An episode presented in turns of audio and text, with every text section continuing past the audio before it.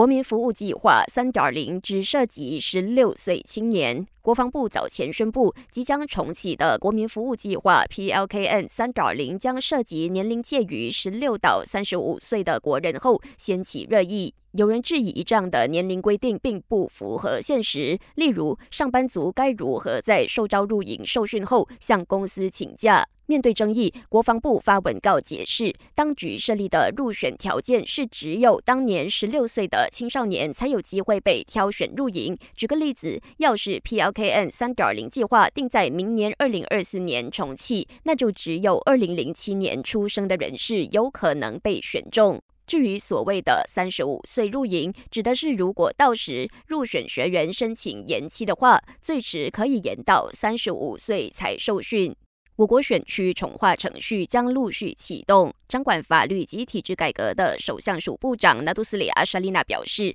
施拉月将在今年率先重划选区，沙巴和西马半岛则会分别在二零二五年和二零二六年展开选区重划程序。至于给予所有选区平等拨款仪式，则继续陷入焦灼。国盟党鞭纳杜斯里打击友丁透露，因为不满团结政府提出的签署保证书要求，国盟喊停了双方的选区拨款谈判。最后，本台正在招募新闻主播，欢迎符合资格者将履历表和一分钟的新闻录音发送到 newsroom at astro.com 的 mine。